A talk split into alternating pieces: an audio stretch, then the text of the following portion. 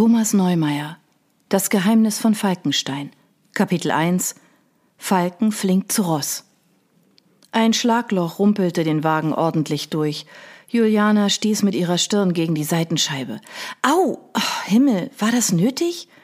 Sie war zunehmend zermürbt von der unbeständigen Straße, den vielen Kurven und der schon viel zu lang andauernden Fahrt. Habe ich nicht gesehen, raunte Alexander kaum besser gelaunt auf dem Fahrersitz. Juliana rollte die Augen. Nicht gesehen? Das Loch muss so groß wie unser Konferenztisch gewesen sein. Alexander brummelte in sich hinein, so wie er es auch in der Redaktion immer tat, wenn er sich weitere Kritik verbat. Kannst ja gern selber das Steuer übernehmen. Juliana seufzte. Danke, ich verzichte und verzeihe. Sie lehnte sich wieder zurück und schaute hinaus. Riesenhafte Bäume und meterhohes Gestrüpp zogen vorbei, unaufhörlich, immerfort. Seit bestimmt 30 Minuten hatte sie nichts anderes mehr gesehen. Eine eigenartige Erfahrung für jemanden, den Job und Leben bislang nie allzu weit aus Städten hinausgeführt hatten. Doch Juliana wusste den Anblick auch zu schätzen. Die Farben von Gras, Blumen, Blättern und Nadeln wirkten hier viel satter als in Bukarest. Wahrscheinlich sorgte das allgegenwärtige Wechselspiel von Licht und Schatten für diese zauberhafte Illusion. Die hohen Baumkronen filterten den Sonnenschein vielfach und ließen ihn nur fein dosiert das Gespinst durchleuchten. Einige Bäume formten Zweige und Auswüchse wie Klauen, ihre Wurzeln von hohem Riedgras umgarnt und vom Sonnenschein sträflich vernachlässigt. Manchmal bewegten sie ihre Glieder, so als wollten sie wie Wachtposten nach jemandem greifen, der ohne ihre Erlaubnis diese Straße entlang fuhr.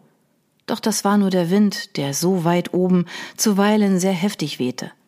Da vorne, knurrte Alexander. Na endlich.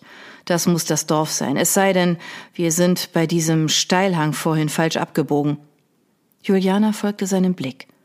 Voraus tat sich der Wald auf und gab eine überschaubare Ansammlung von Häusern und Scheunen preis, umrahmt von einer märchenhaft wirkenden Landschaft aus steilen, von Moos überwucherten Felsen, gekrönt von spitzen Nadelhölzern.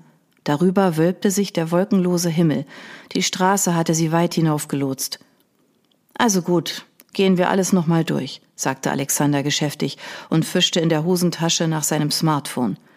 Kein Netz, wie ich mir schon gedacht habe, raunzte er nach einem prüfenden Blick. Verflucht noch eins. Das macht die Sache komplizierter. Juliana kam zu derselben Schlussfolgerung, geriet deswegen aber nicht in Panik. Alexander ging vom Gas, ließ den Wagen ausrollen und warf argwöhnische Blicke nach draußen. Siehst du irgendwo ein Ortsschild? Äh, egal, das muss das Dorf sein. Der Karte nach ist es von hier nicht mehr weit bis zum Landsitz. 40 Minuten zu Fuß, schätze ich. Ich werde in der Nähe sein, aber glaub bloß nicht, dass ich für dich im Wald übernachte. Ruf in meinem Wirtshaus an, wenn du Probleme hast. Und zwar ohne zu zögern, verstanden? Die Nummer hast du dir notiert, hoffe ich. Die wird mir wenig nützen, wenn die mich in ein dunkles Verlies stecken, rieb ihm Juliana unter die Nase. Alexander stoppte den Wagen und taxierte sie finster. Mit seinen buschigen Augenbrauen über den kleinen, dunklen Äuglein und dem krausen Bartflaum, der weite Teile seines Gesichts vereinnahmte, sah er aus wie ein zu groß geratener Teddybär. Ein äußerst griesgrämiger Teddybär im Moment. Er war von Anfang an gegen dieses Vorhaben gewesen, hielt es für eine Schnapsidee. Aber noch weniger hätte er es über sich gebracht, Juliana allein fahren zu lassen. Dazu war sein kollegialer Beschützerinstinkt zu ausgeprägt. In ihren Anfangsjahren als Journalistin war sie dafür sehr dankbar gewesen. Bei dieser Angelegenheit wäre sie hingegen lieber allein. Immerhin ging es um ihre eigene Familiengeschichte, noch dazu um ein sehr düsteres Kapitel davon. Ich deichsle das schon, keine Angst, versuchte sie ihn mit einem Schmunzeln zu beschwichtigen und tätschelte ihm zutraulich den hervorstehenden Wanst unter seinem Hemd. Ich meine, hey, was soll schon passieren? Ich kann auf mich aufpassen, das weißt du. Alexander schien alles andere als überzeugt, was Juliana nun beinahe ärgerte.